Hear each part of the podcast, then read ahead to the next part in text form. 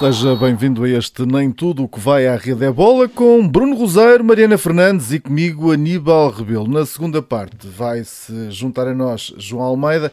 Vamos falar de ciclismo com um dos melhores ciclistas nacionais. Para já, vamos aos temas da semana. E Mariana, começamos pela inspiração da seleção nacional. Sim, arrancou a Liga das Nações e Portugal já cumpriu os primeiros dois de quatro jogos no espaço de dez dias. A primeira jornada foi eh, contra a Espanha, em Sevilha, e eh, as duas seleções voltaram a ir além de um empate no jogo em que Cristiano Ronaldo foi suplente, em que só entrou na segunda parte e em que os espanhóis foram eh, muito superiores, essencialmente na primeira parte, onde a seleção nunca pareceu estar propriamente perto de ganhar e acabou por beneficiar de um gol de Ricardo Horta, que se estreou a marcar pela seleção na segunda internacionalização, a primeira tinha sido em 2014 naquele jogo uh, de má memória contra a Albânia, que foi também o último jogo de Paulo Bento como selecionador nacional. Uh, portanto, beneficiou desse gol de Ricardo Horta já nos últimos 10 minutos para resgatar um ponto. Ontem, em Alvalade, contra a Suíça, já com Cristiano Ronaldo e também já com Rui Patrício de regresso à titularidade, Portugal goleou por números que até foram escassos para aquilo que foi principalmente a primeira parte, para a quantidade de oportunidades uh, que foram criadas na primeira parte. À mesma hora, Espanha empatou em Praga com a República Checa, que tinha vencido já a Suíça na quinta-feira na primeira jornada, o que significa que Portugal vai discutir a liderança deste grupo 2 da Liga A, da Liga das Nações, com os checos na próxima quinta-feira, novamente em Alvalade, antes de se deslocar depois a Genebra para voltar a defrontar os suíços no dia 12 de junho, uh, portanto no próximo domingo.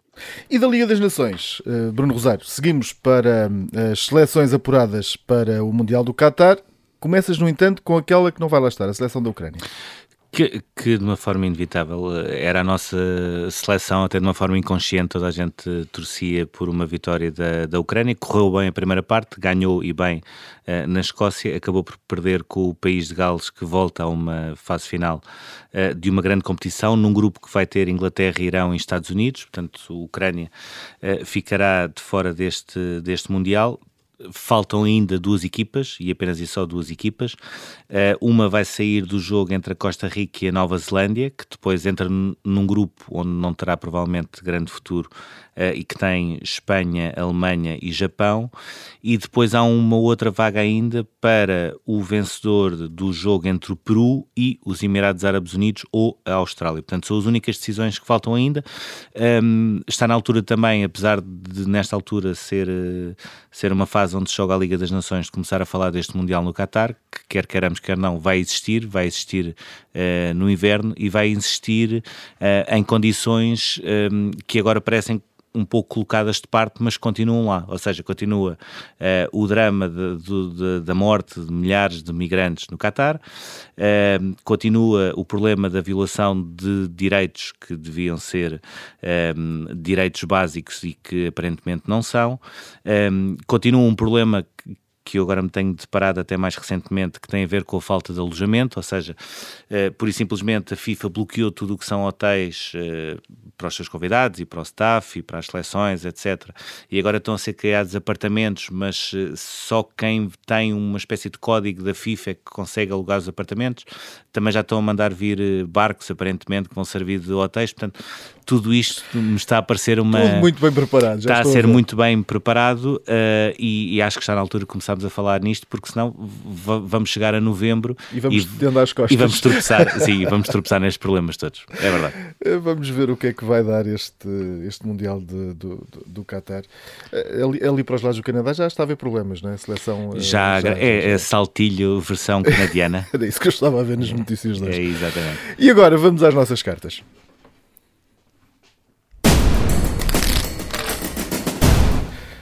Bruno, uh, começamos como tu bem gostas, aqui com um as, uh, e este vai, vai para o rei de, de Roland Garros, uh, Rafael Nadal, mas também não vais esquecer a, nova rainha, Iga Swiatek. Sim, que, que, começa a ser uma, uma mini Rafa Nadal na, na parte feminina. começando por ele, teve aquele jogo a 5 sets com o GL ICM, um, que foi talvez o jogo mais complicado, ou seja, a vitória de Nadal não é propriamente uma surpresa, o caminho até essa vitória é que acabou por surpreender. Teve esse jogo com o canadiano que foi o mais complicado.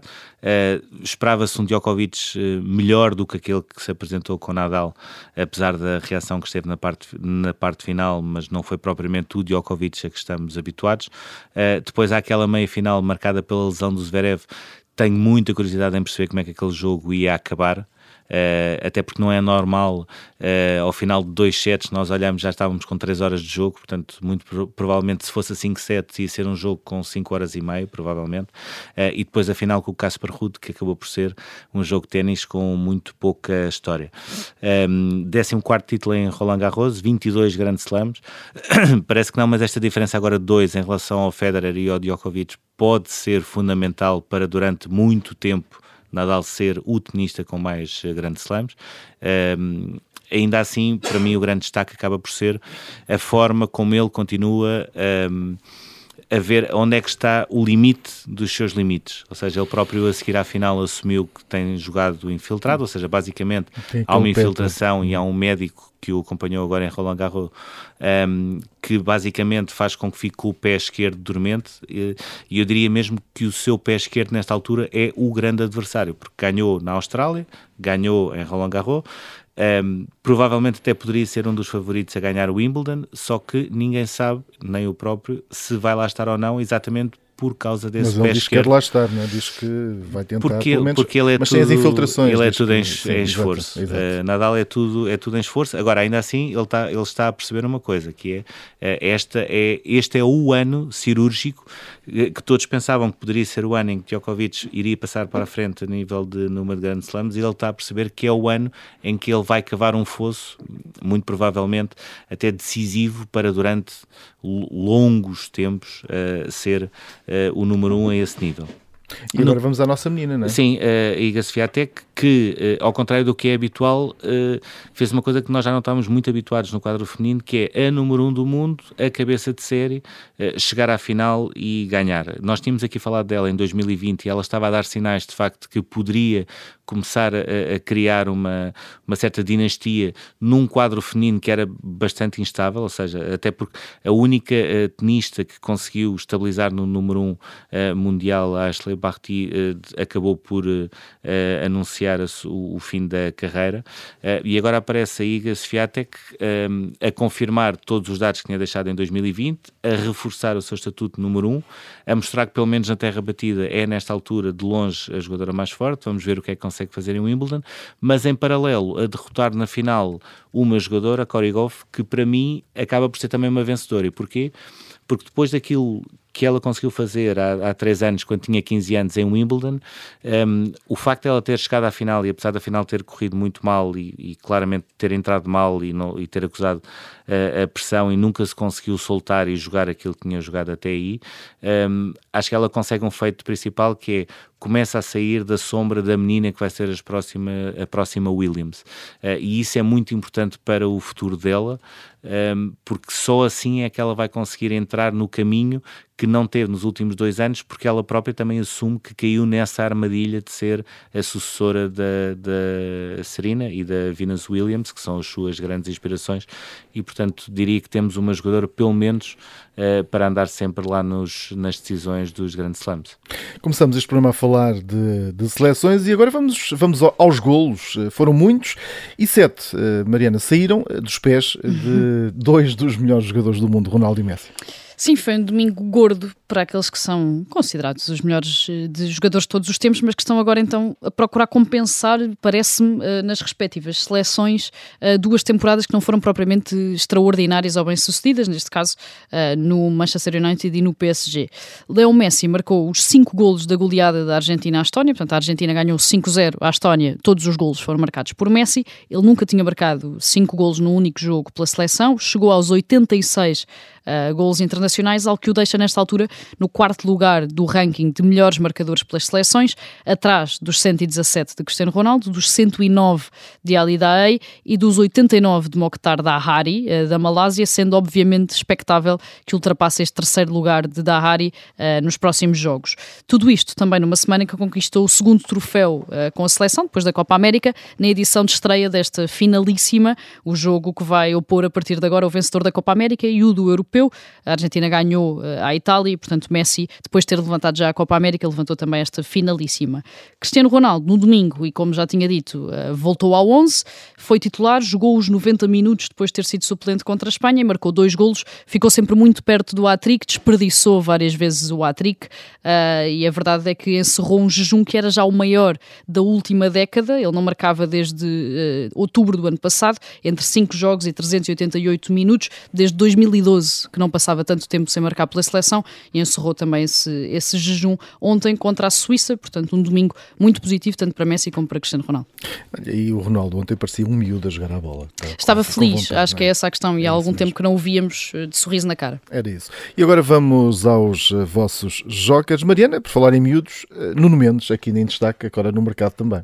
É, já era algo expectável, estava quase pré-anunciado, mas só na semana passada é que o PSG oficializou que acionou a opção de compra de Nuno Mendes, depois de uma época de empréstimo, por 38 milhões de euros, tornando o lateral esquerdo na segunda maior venda do Sporting, logo a seguir a Bruno Fernandes, se a esses 38 milhões uh, juntarmos os 7 da taxa de empréstimo, portanto faz um, um total de 45 milhões uh, que Nuno Mendes rende aqui ao Sporting.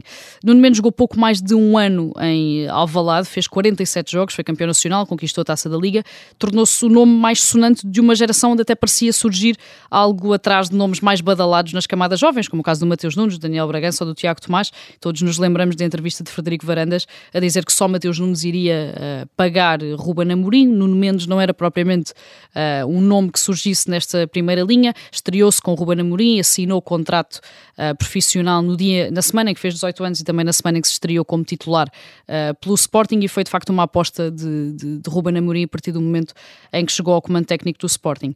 Conseguiu impor-se num PSG recheado de estrelas, recheado de egos, fez 37 jogos entre campeonato, Taça de França, Taça da Liga e Liga dos Campeões, e é nesta altura, parece-me de forma praticamente unânime e consensual, um dos melhores laterais esquerdos uh, a atuar na Europa, sendo que ainda é muito novo, portanto ainda tem uh, um grande tempo na carreira e um grande espaço de progressão e de potencial para, para alcançar.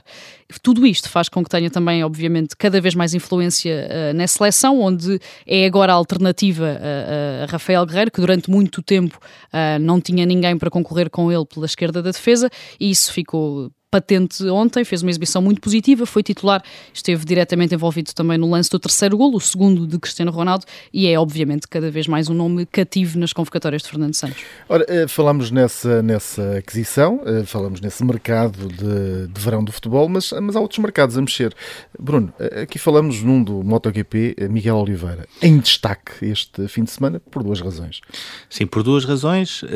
A primeira é, apesar de não ter a, corrida perfeita, porque falha naquela ultrapassagem ao Binder um, e depois acaba por alargar. Mas era difícil, era difícil. Não, era difícil. Ele, ele, apesar de tudo, ou seja, ele erra, mas tem um mérito, que é muitos dos pilotos iam tentar corrigir aquela trajetória e iam cair. E ele exatamente, teve o mérito de ter o sangue frio de perceber que mais valia uh, alargar a trajetória e provavelmente hipotecar a hipótese de ainda chegar ao oitavo lugar do que perder ali a, a corrida, como acabou por acontecer. Aliás, o Bastianini, um, pouco antes, até tinha tido uma queda também quando andava à procura de lugares mesmo, mais, mais uh, cimeiros.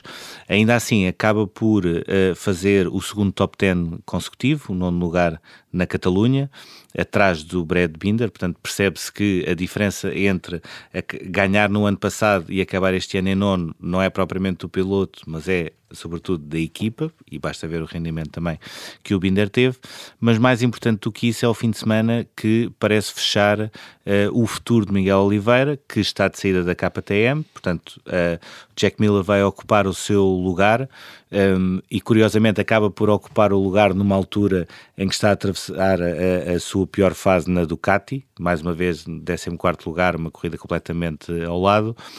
Um, o Enea Bassanini deverá substituir um, na, o lugar do Jack Miller na, na Ducati e uhum. salta o Miguel Oliveira para a Gresini.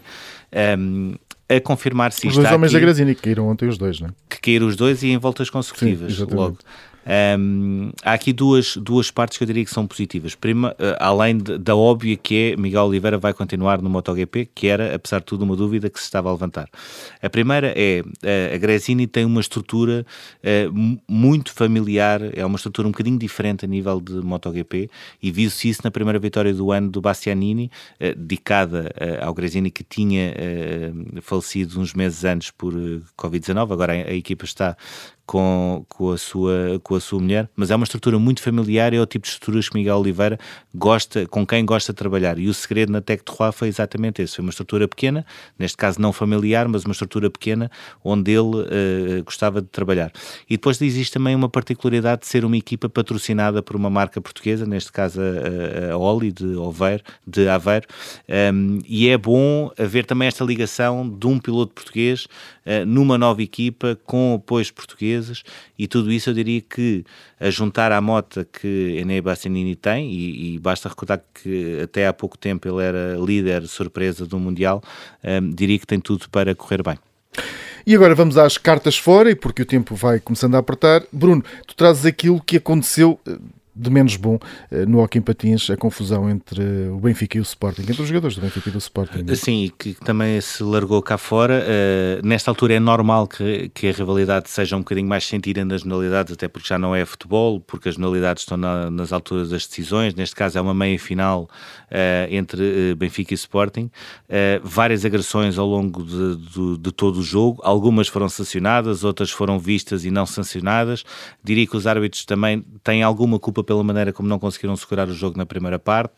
Uh, alguns jogadores, nomeadamente o Henrique Magalhães, já veio condenar a sua própria atitude e pedir uh, desculpa pela mesma, apesar de provavelmente será, vai ser castigado.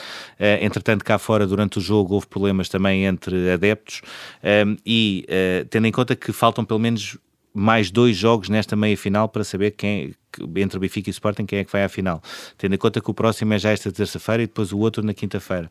Uh, acho que no mínimo a única coisa que se esperaria dos clubes, fosse Benfica, fosse Sporting, inclusivamente a Federação, é uh, apaziguar um bocado os ânimos, acalmar um bocadinho os ânimos, porque quer se queira, quer não, os jogos vão continuar a acontecer. E não é isso que está a acontecer e isso para mim é o mais preocupante. E Mariana, também com os eh, ânimos em alta estão os adeptos hum. Eh, do, do Flamengo. Paulo Sousa está com a vida complicadita. Está, eh, e numa altura em que até já tinha deixado de ter o fantasma de um eventual regresso de Jorge Jesus ao Flamengo, porque esta também foi uma semana em que Jesus foi oficializado no Fenerbahçe para a próxima temporada, com um salário de 7 milhões de euros anuais. A vida continua a não correr bem a Paulo Sousa. Este domingo, em pleno Maracanã, o Flamengo perdeu com o último classificado do Brasileirão, um Fortaleza, que ainda não tinha registado qualquer vitória, somou a terceira derrota em nove jornadas e está no décimo lugar da classificação, a seis pontos do líder, que nesta altura é o Corinthians de Vitor Pereira. Paulo Sousa foi muito contestado pelos mais de 60 mil adeptos no estádio, com subios, com cânticos até uh, com um vocabulário um bocadinho agressivo, e no final reconheceu que a exibição foi desastrosa, apesar de ter afastado um cenário de demissão, garantindo que não é cobarde e que vai uh, prosseguir com o desafio. Certo é que o Flamengo leva duas derrotas consecutivas, uma contra o Fluminense Fluminense num Fla-Flu e a outra contra o último classificado, sendo que dificilmente o treinador português vai aguentar a pressão do Maracanã, a pressão do próprio Flamengo, se não existir uma inversão de resultados uh, a breve prazo. Bom, eu só tenho uma dúvida, será que o Jorge Jesus ainda vai a tempo de rescindir? não, não, está dentro daquele prazo? De, não sei, eu vi o Jorge Jesus tão feliz, até já fala turco. Já fala turco e tudo. Vamos agora seguir para o túnel.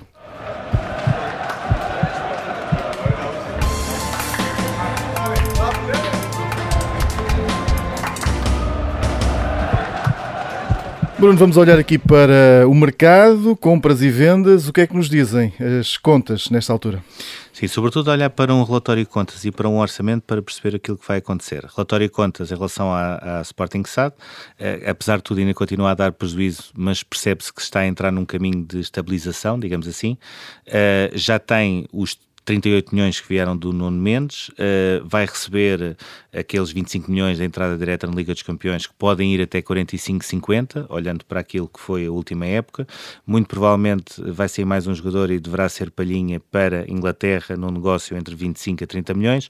A nível de reforços, uh, o Trincão continua-se muito a falar de novela, o Trincão vai ser reforço e vai ser o substituto direto de Sarabia, isso está uh, confirmado. Aparece agora a hipótese Samuelino, que vai mudar aqui um pouco o paradigma, ou seja, Ruben Amorim vai dar um passo atrás e não vai contratar um Slimani para ser o companheiro de ataque de Paulinho, vai preferir uh, avançados uh, móveis Portanto, o Sporting continua a fazer este, este seu uh, plantel muito mais cedo do que é normal. Olhando agora para um orçamento, neste caso de um clube e do Benfica, uh, dizer que o Benfica vai ter um aumento brutal a nível de, de orçamental de despesas para os plantéis das modalidades e por duas razões. Uma, vai apostar na próxima época em ganhar os 10 títulos nacionais, portanto os 5 masculinos e os 5 femininos, e porque percebe que Futebol Clube do Porto e Sporting, seja por questões estruturais de organização, seja por falta de capacidade de investimento, poderão ter um ano de recessão e, portanto, o Benfica vê aqui uma oportunidade na crise também que se está a, a propiciar nos outros para poder apostar e para voltar a ganhar mais nas modalidades do que tem ganho. Expectativas para os lados da luz e as contas uh, do lado do Sporting. E a seguir vamos pedalar com João Almeida. Obrigado por esta disponibilidade. Obrigado pelo, pelo convite. Como é que está essa recuperação? Tem, sido, tem sentido diferença no, nos treinos? E quando é que vai voltar à competição depois deste azar em Itália? Sim, tenho já voltado aos treinos, já não há muito tempo. Tive uma semana de isolamento em que não pude treinar e o vírus também causa sempre, causa sempre dano no corpo. Mas, mas tenho treinado há 4, 5 dias e pronto, agora é voltar à rotina e ganhar um pouco de forma para, pronto, para estar presente nas, nas próximas competições. A próxima competição acho que vai ser o Campeonato Nacional, cá em Portugal. E pronto, e vou fazer a volta à Espanha também, mas não sei nada mais para além dessas duas. Olhando uh, para aquilo que foi uh, o giro e sobretudo para aqueles últimos dias já sem o João mas que foram os dias decisivos e que decidiram o giro. Perguntava uh, como é que viu de fora este desfecho do giro e o que é que acha que poderia ter acontecido se, se não tivesse abandonado, ou seja, até por, pelo tempo que o Landa perdeu no contrarrelógio, que foi 3 minutos para, para o vencedor, mas sobretudo um minuto e meio para o, para o Carapaz e com o Windley. acha que aquele terceiro lugar era mesmo possível ainda? Sim, acho que só iríamos descobrir se de facto estivesse lá, né? Mas, mas eu acredito que o pódio era possível e, e claro que também trabalhei muito, trabalhei muito para estar lá. Mas, mas pronto, vi, vi a corrida na mesma e gostei de ver.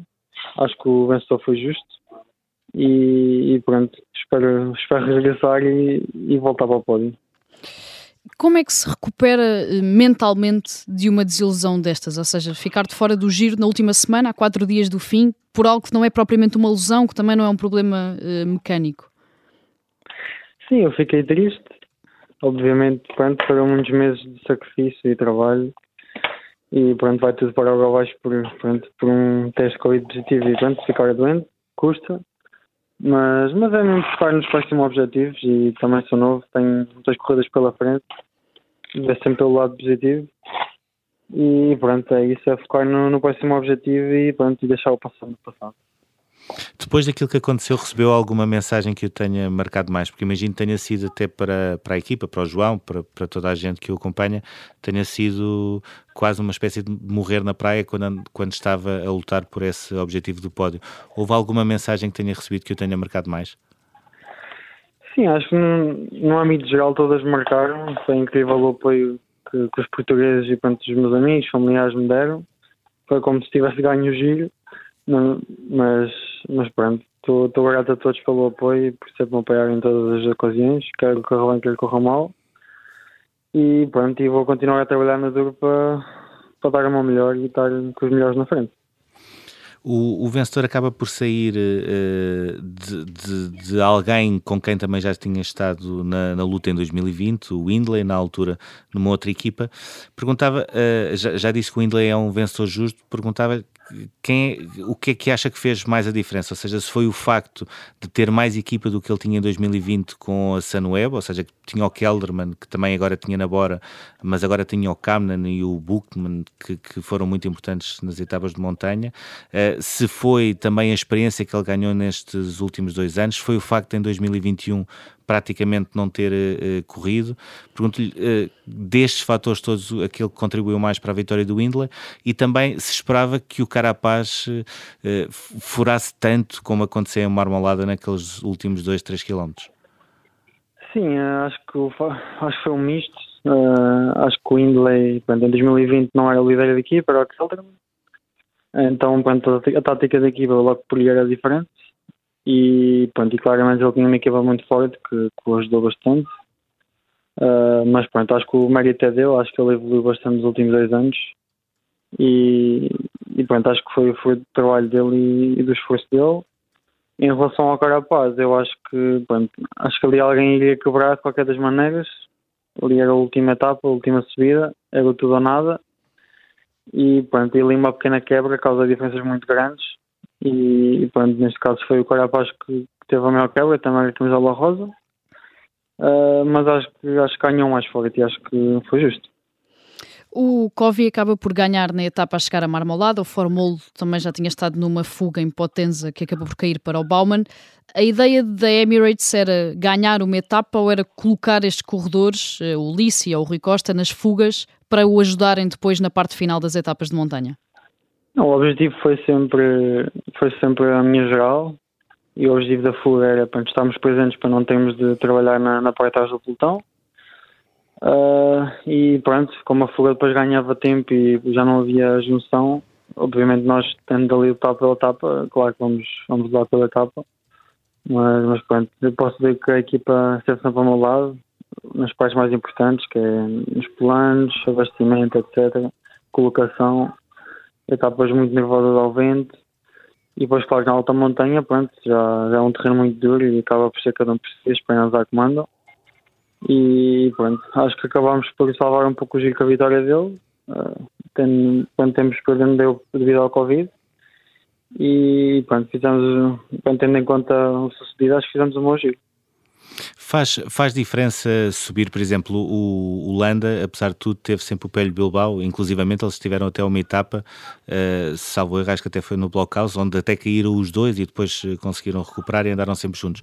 Faz diferença ter sempre ali alguém, uh, um companheiro de equipa, na alta montanha, uh, antes de, de, haver aquele corte final dos principais candidatos? Ou o João dá-se bem com o facto de, de passar essa altura sozinho? Sim, a subir, essas subidas duras, pronto, a questão de ir na roda não é igual, não há grande vantagem de ir na roda. Às vezes é só uma questão mental, mas, mas pronto, se olharmos a factos, pronto, em termos factuais não há grande diferença. Às vezes ali pelo posicionamento ou assim, mas, mas pronto, no fundo a força é a mesma. Mas, mas pronto, acho que se não tiver ninguém não, não há grande stress, porque pronto, o que é que as minhas pernas e eu preciso da ajuda deles antes da subida para o posicionamento e, e salvar ali um pouco do vento. Isso é o, quanto é o mais importante. Sentiu que nesta última semana, nesta terceira semana, nas etapas que ainda fez de, de montanha da terceira semana, eh, havia uma, uma quase uma estratégia do Carapaz, do Indley e do Landa eh, conseguirem eh, marcar uma diferença em relação ao João para depois entre eles discutirem o, os lugares do pódio? Sim, claro, eles sabem que no quanto ao relógio tenho ligeira vantagem em relação a eles. E pronto, aquela parte final que era assim um falso plano a rolar, eles aí conseguiram meter-me todos bastante tempo. Depois só um, eles são três. Mas, mas pronto, é, é os jogos táticos no ciclismo que são, há, muito, há muita tática e pronto, e faz parte do ciclismo e pronto, às vezes perdemos, às vezes ganhamos e é mesmo assim. A, a volta ao grande compromisso que se segue entre agosto e setembro, o João já disse também que é aí que está uh, focado, e esta é uma corrida que tem uh, outras características. É uma passagem pelos Países Baixos, uma semana inicial com muita média e alta montanha, um contrarrelógio de 31 km a meio e menos montanha nos últimos 10 dias, se formos comparar uh, com aquilo que acontece no, no giro. Se o Pogacar conseguir o tri no Tour, consegue ver uma parceria que o coloque a lutar pela vitória na volta? Sim, isso já é um pouco ambicioso, não é? Claro que pronto, vamos esforçar e trabalhar para estar numa melhor, mas, mas pronto, depois é, vemos a situação de corrida e pronto, vamos lá vamos como líderes e vamos dar o nosso melhor como equipa e pronto, desde que ganha o AE Team Emirates a gente fica feliz. Mas aquilo que aconteceu no giro deixou com mais vontade de dar uma resposta agora na volta? Sim, claro, no fundo pronto, era o meu objetivo era o giro e pronto, e basicamente sair de lá de mãos a abanar infelizmente, sem nada. E pronto, agora vou à volta, claro, com mais motivação e mais vontade de, pronto, estar numa melhor. e lutar pela, pela corrida e pronto, e querer ter bons resultados, ganhar uns pontinhos. E em, e em termos de, de, características da própria Vuelta, uh, adaptam-se melhor àquilo que, que foi, por exemplo, o Giro? Porque uh, o Giro de 2022 não teve nada a ver com o Giro de 2020, por exemplo. Sim, exato. Ainda não vi as etapas com, do, da volta com, com em muito detalhe. Sei que há etapas muito duras de montanha, uh, e, e, um bom contra-relógio, mas, mas pronto, agora estou mais focado em, em evoluir, em trabalhar, em treinar, mas, mas acho que pronto, acho que se adapta bem às minhas características, vai ser, acho que vai estar bastante calor, uh, claro que ainda falta um bocado, tudo pode mudar, mas, mas pronto, desde que eu esteja saudável, bem e, sentir-me bem é o mais importante. E como é que está a correr uh, a adaptação à Emirates? Como é que foram uh, as duas semanas e meia uh, de giro que conseguiu cumprir? Se encaixaram nas expectativas que tinha ou não quando saiu da Quick Step e quando deu este passo de seguir para a Emirates? Sim, foi, foi uma adaptação bastante boa. Uh, bom, o meu maior receio, de facto, era as etapas planas, com vento, Uh, pronto, quando há cortes nessas etapas pronto, é quando se causa muitas diferenças e depois é difícil recuperar o tempo. Mas a equipa teve sempre lá a ajudar na colocação e, e a estarmos na frente e fizeram um trabalho espetacular. E pronto, foi uma pena acabar ali a 3, 4 dias do final, mas, mas pronto, vamos trabalhar para mais.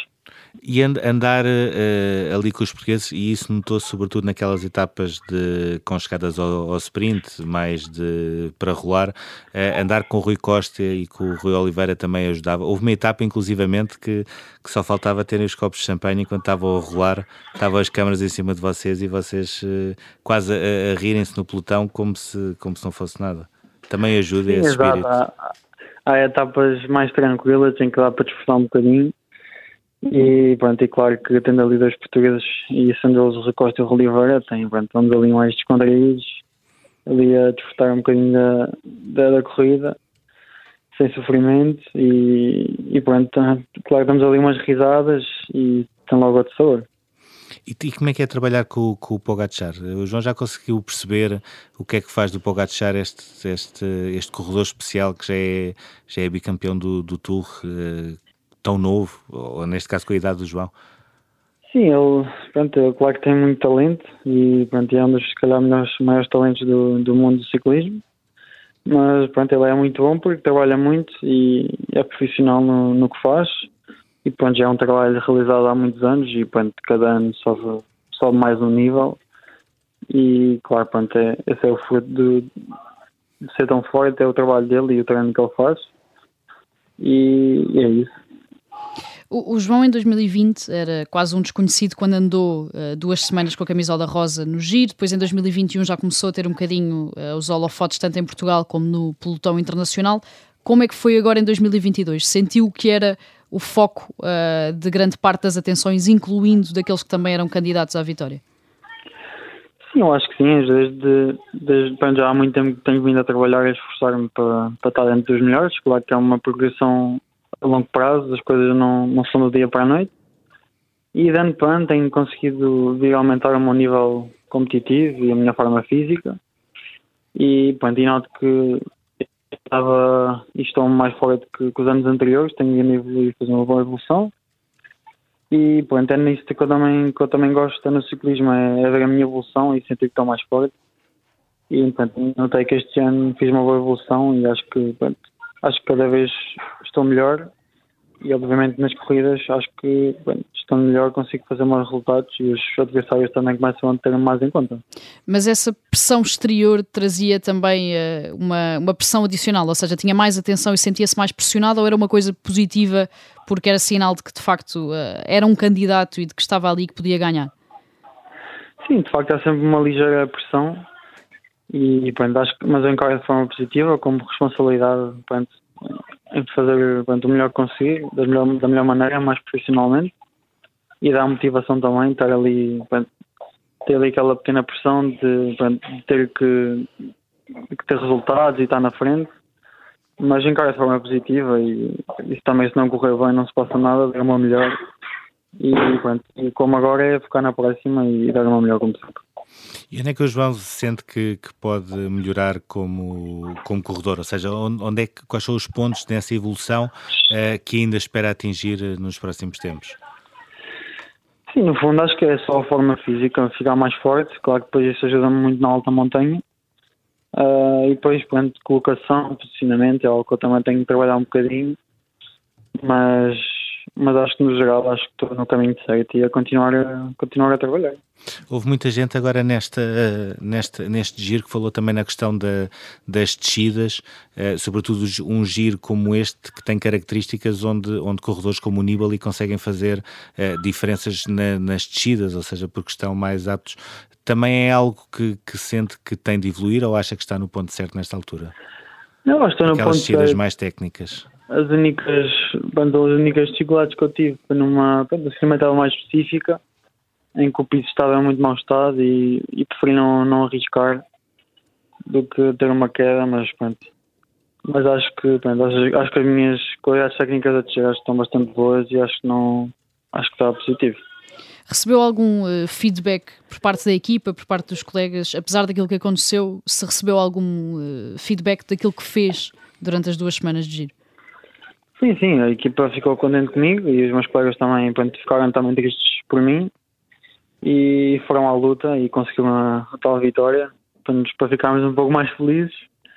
Mas a equipa deu uma feedback muito positiva e confiam em mim e, e pronto, e vamos continuar a trabalhar para, para conseguir mais e melhor. E agora olhando, o João assinou um contrato de longa duração pela, pela Emirates, uh, vai ter a volta ainda este ano. Um, ehm, este contrato de longa duração uh, tem algum objetivo maior no final do mesmo?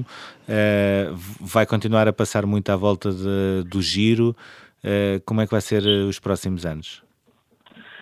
Sim, mas no geral vamos, pronto, claro que vamos passo a passo mas pronto, não vou fazer o giro para sempre e no futuro, claro que gostava de estar presente na Tour e em outras corridas também, Dauphiné, Volta à Suíça, etc. Mas pronto, claro que fazendo o giro há corridas que eu não posso fazer devido à preparação, mas, mas pronto, irão umas clássicas também.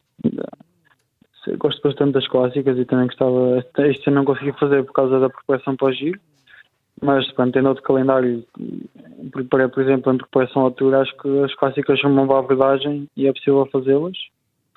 E pronto, depende do objetivo principal e depois a preparação e as corridas gira tudo em, em volta disso. Mas tem esses passos uh, mais ou menos estruturados na carreira em termos de timings, ou seja, sabe mais ou menos a partir de quando ou daqui a quanto tempo é que quer começar a apostar uh, nesse tipo de coisas, ou é ano a ano, época a época que vai tomando essas decisões? Época a época vamos tomando essas decisões, também depende da evolução, não? É? E pronto, queremos ter sempre uma evolução eh, com calma, sem grandes pressões, uma coisa natural, naturalmente acontecendo. E, mas vamos ano a ano e com, com tranquilidade. Os, uh, os atletas nacionais uh, falam muitas vezes na diferença que existe entre futebol e as outras modalidades, ou seja, seja a nível de visibilidade, seja a nível de apoio. Um, perguntava se, se esta transição para a Emirates, uh, se todo o sucesso que tem conseguido ter, sobretudo na, no percurso que tem feito no Giro, quarto, sexto e agora estava em boa posição também para lutar pelo pódio, pergunto se isso trouxe também diferenças enquanto atleta, ou seja, se sente que esse reconhecimento é não só o público, mas também já a nível de patrocínios, de parceiros. Tem sentido isso, uma diferença grande nisso também? Sim, eu, os patrocínios e as parcerias é com, é com a equipa, não é comigo. Portanto, pronto, para mim é um bocado, é um bocado indiferente, não é? E, pronto, o meu contrato é com a equipa e, pronto, independentemente das, das parcerias que temos, uh, é sempre igual. Então, nesse aspecto, claro que se tiver mais resultados e melhores, vai haver parcerias melhores com a equipa também. Mas no geral, pronto, no geral tem tudo, tudo relacionado com a equipa.